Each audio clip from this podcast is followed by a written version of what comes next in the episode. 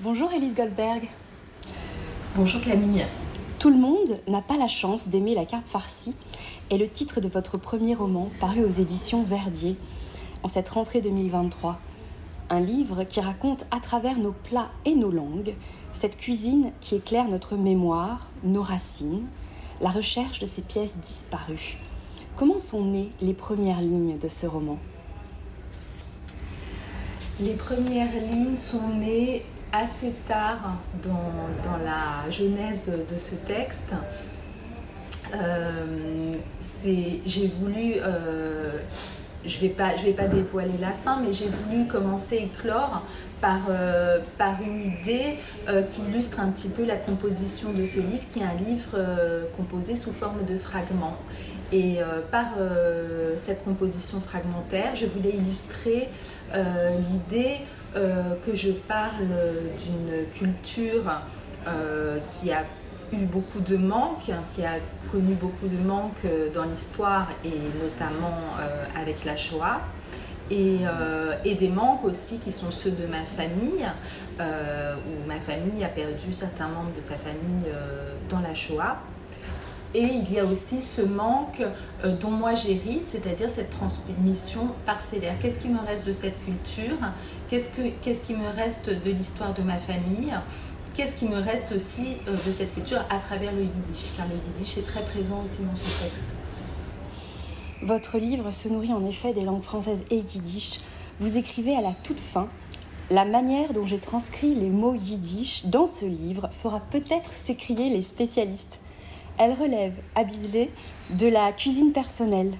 S'écartant des normes de transcription traditionnelles, elle vise à faire entendre la manière dont mon oreille les a captées et engrangées, des formations comprises. Est-ce une certaine manière votre langue digérée? Qu'est-ce que cela induit en écriture de faire ce choix? Ça a été un travail euh, assez long, en tout cas une recherche euh, qui m'a pris du temps.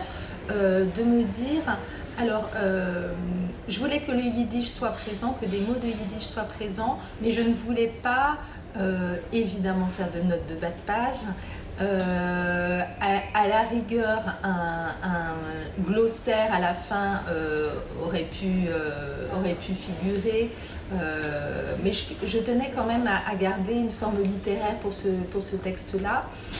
Et puis un glossaire, c'est à la fin de toute façon. Donc euh, l'idée quand même, c'était, que, ces mots euh, s'inscrivent de manière naturelle dans le texte, mais quand même qu'on les comprenne. Donc parfois, je les explique brièvement. Parfois, euh, je les fais, je, je les enrôle dans des expressions que tout le monde connaît et qui permettent tout de suite de s'y retrouver, même pour quelqu'un qui n'a jamais entendu de yiddish. Et parfois, c'est le contexte qui va aider, mais je, délibérément, euh, je n'explique pas. Je peux laisser parfois un certain flou. Euh, je pense que le lecteur peut comprendre à peu près de quoi il s'agit. Il n'est pas perdu, mais j'ai pas voulu expliquer euh, forcément coûte que coûte à chaque fois. J'ai voulu le laisser aussi dans cet état où moi j'étais quand j'étais petite, quand j'entendais comme ça des mots de yiddish percer dans la conversation. On les a sur le bout de la langue, là où fourmillent les papilles. Les mots nous emplissent la bouche, sollicitent la mâchoire. Les mots sont des mets que l'on mastique, nourriture que l'on concasse des molaires pour en faire des grues mots. Mâcher ces mots. Simplement, ils sortent du corps plutôt que d'y entrer. C'est un extrait de votre roman. Comment est-ce que cette manière de se nourrir, ce passage par la bouche de nos mots et de nos mets, de ces formes vivantes qui nous font vivre sont venues alimenter l'écriture du roman. Euh, euh, J'ai fait un lien entre les mots et les mets, tout ce qui passe par la langue, par la bouche, euh, parce que il y a déjà une mise en situation, euh, il y a les repas familiaux qui ont beaucoup d'importance dans les livres et qui sont euh, dans mon imaginaire le point de départ euh, de ce texte. dans les repas familiaux, on mange, il y a des émotions qui passent par les aliments.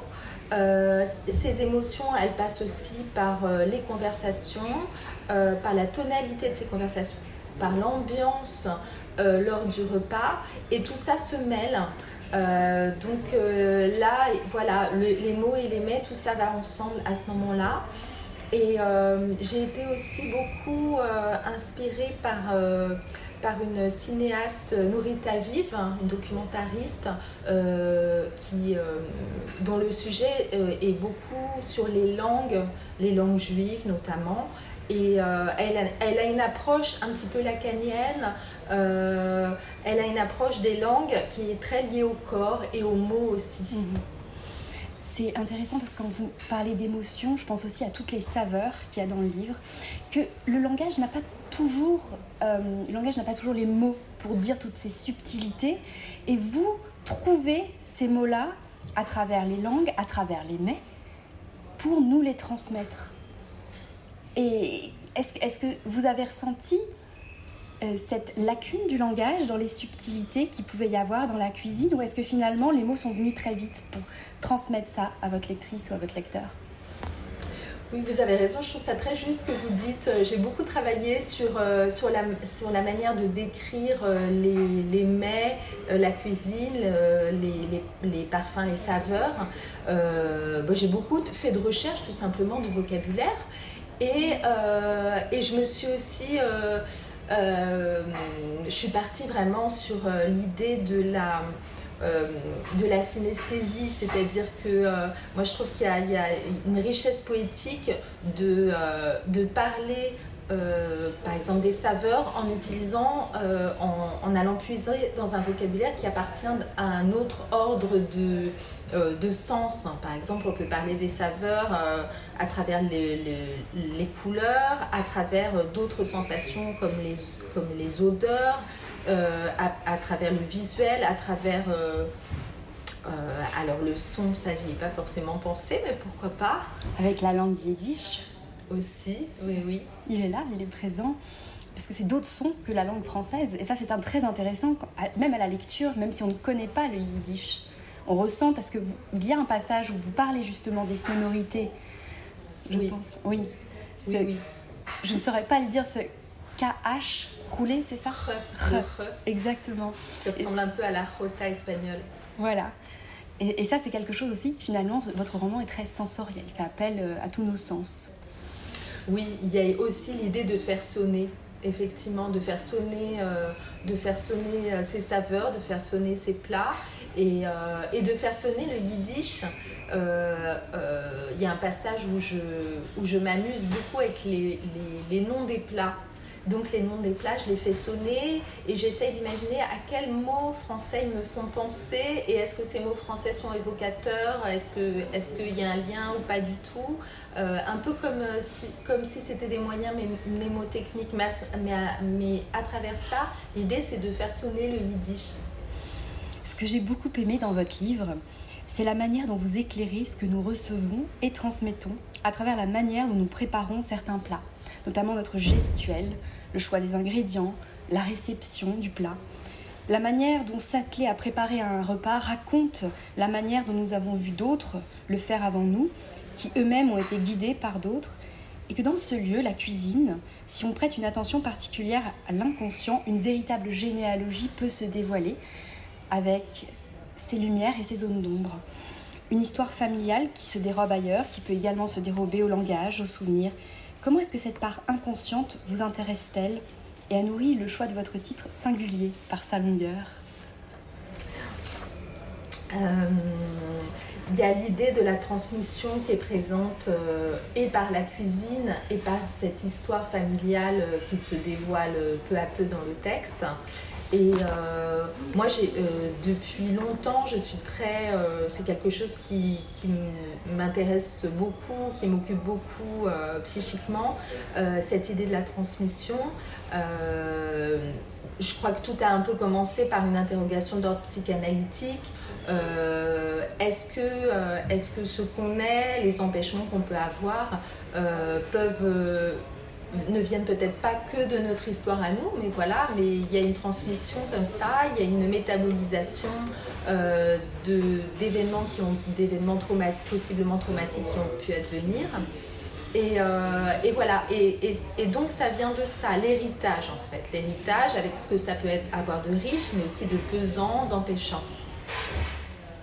Votre roman met en rapport l'intimité qu'il y a dans la préparation d'un plat, la mémoire des gestes, une transmission consciente et inconsciente, et son partage de manière collective, que ce soit autour d'une table, à travers une vidéo YouTube de la recette d'un plat, ou encore comme empreinte d'une culture, ici la culture ashkénaze, comment est-ce que ces forces de l'intime et du collectif euh, viennent euh, dynamiser votre roman? Comment est-ce que vous vous en êtes servi pour l'écriture de ce roman? Vous, est-ce que vous voulez parler de, du lien entre la famille, par exemple, et le personnel? C'est ça, c'est-à-dire l'intime et le collectif se rencontrent en permanence. Ça, c'est très intéressant. Même si pour chacun, ça veut dire quelque chose de différent, il y a quand même ce point, ce point commun qu'est la cuisine qui est la préparation d'une recette. Je pense à ce passage YouTube de cette recette, euh, qu'elle soit réussie ou ratée d'ailleurs. Ça, c'est quelque chose de très important. On n'est pas dans, la recherche de, quelque chose de parfait. On est vraiment dans la recherche d'un d'une expérience commune, j'ai envie de dire, de, oui, de, presque est-ce que ce serait une madeleine à la manière de Proust Mais de, de, oui, de retrouver une saveur commune, à la fois de manière personnelle, mais aussi de manière collective euh, oui, peut-être que c'est la notion de partage qui, fédère euh, ces deux questions-là.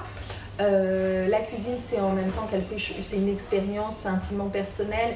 Et ben, vous parlez de Proust, de ce fameux passage où, où Proust la Madeleine. c'est quelque chose d'intimement personnel. Elle, lui, elle le renvoie lui personnellement à des souvenirs ce n'est pas une expérience collective. Euh, et en même temps, la cuisine, c'est quelque chose qui se partage. Et euh, moi, les, les, souvenirs vraiment euh, que j'ai de, de cette cuisine et l'envie que j'ai eue de, de, voilà, de développer ce, ce thème-là, c'est à la fois le, le souvenir du partage, donc ces repas familiaux, et puis moi, mon expérience personnelle qui était euh, finalement qui, qui, détonnait un petit peu avec euh, ce, ce partage-là, c'est-à-dire que moi je ne trouvais pas ça bon quand j'étais petite et mes cousins non plus ne trouvaient pas ça bon. Et puis ils ont rejoint le collectif au bout d'un moment. Euh, nous avons fini par aimer cette cuisine-là, de vouloir, à vouloir la partager. Encore aujourd'hui, après l'apparition du, livre, il y a eu un regain sur le groupe Facebook, on se re partage des recettes à nouveau.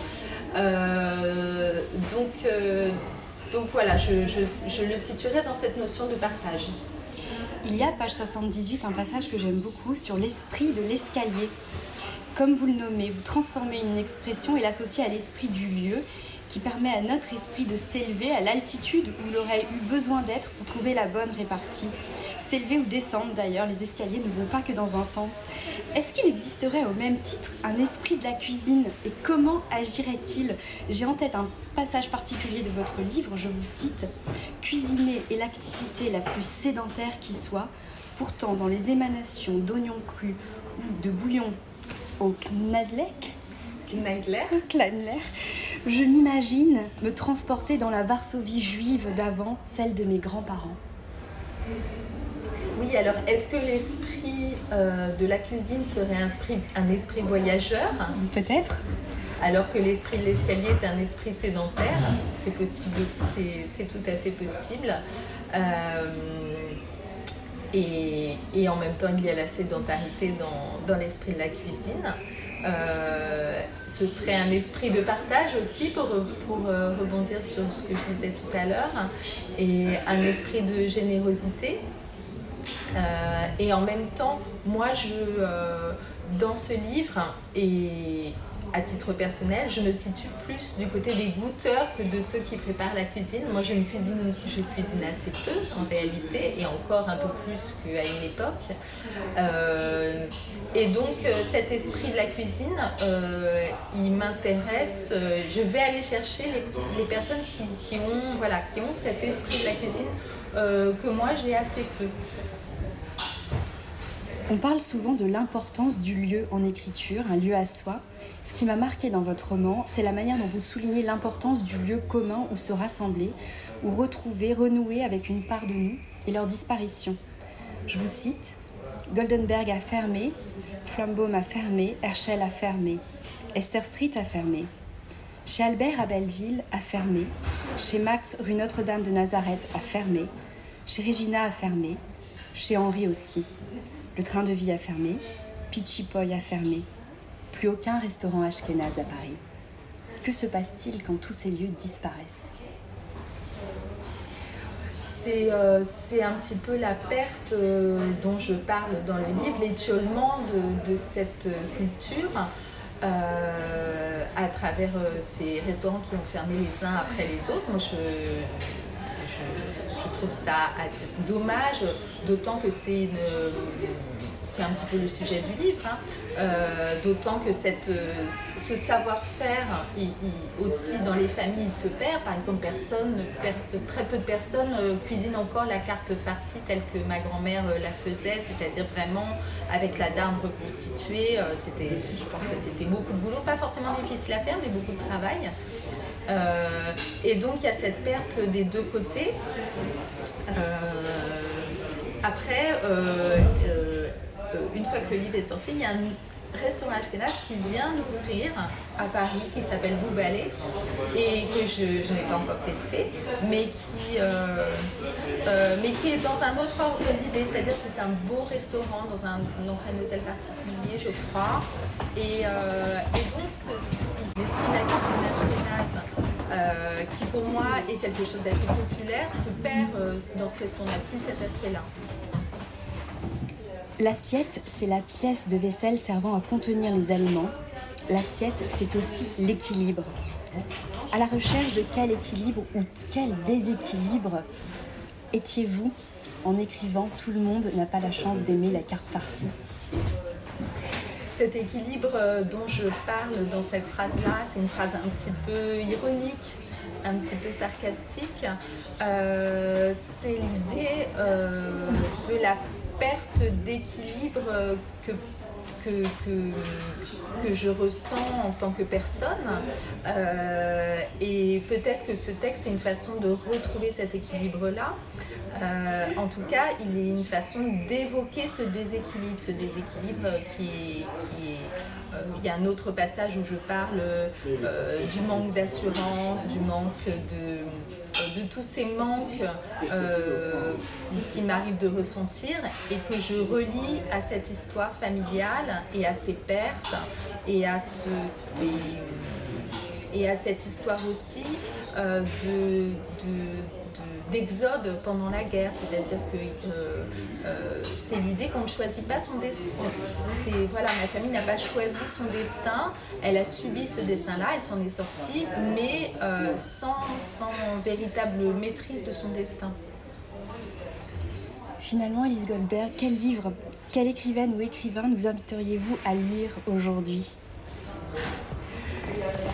Si je reprends l'idée de la cuisine qui, par laquelle on peut, euh, du culinaire par laquelle on peut exprimer euh, euh, d'autres choses, je pense à Ryoko Sekiguchi. Elle m'a beaucoup inspirée pour choisir ce thème-là. La cuisine ashkénaze, c'était toujours quelque chose qui était, qui était resté dans, ma, dans, dans, mon esprit comme, comme une sorte d'interrogation. Euh, comme quelque chose. Ça m'intéressait beaucoup l'idée qu'à une époque je n'aimais pas cette cuisine euh, que je trouvais fade, et puis à un moment quelque chose avait basculé. C'était quelque chose qui m'avait toujours beaucoup interrogée.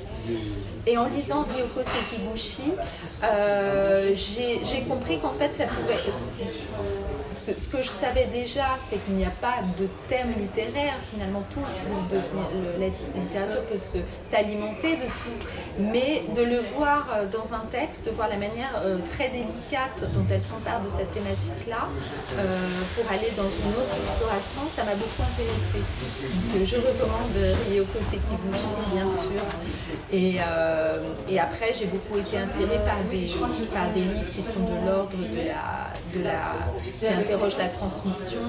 Euh, et la culture ashkénaze. Moi, je pense à, en particulier à Tout est illuminé de, Jonathan Safran Foer, qui, qui, se passe à trois époques différentes, qui, est incroyable, voilà, qui est une, une quête euh, une quête euh, euh, d'un village, voilà, quelqu'un qui part à la recherche d'un village où sa famille se trouvait et a été exterminée. Et, c'est absolument incroyable en termes de langue, en termes d'ampleur. c'est un livre que je recommande. Merci beaucoup, Elise Goldberg. Merci beaucoup.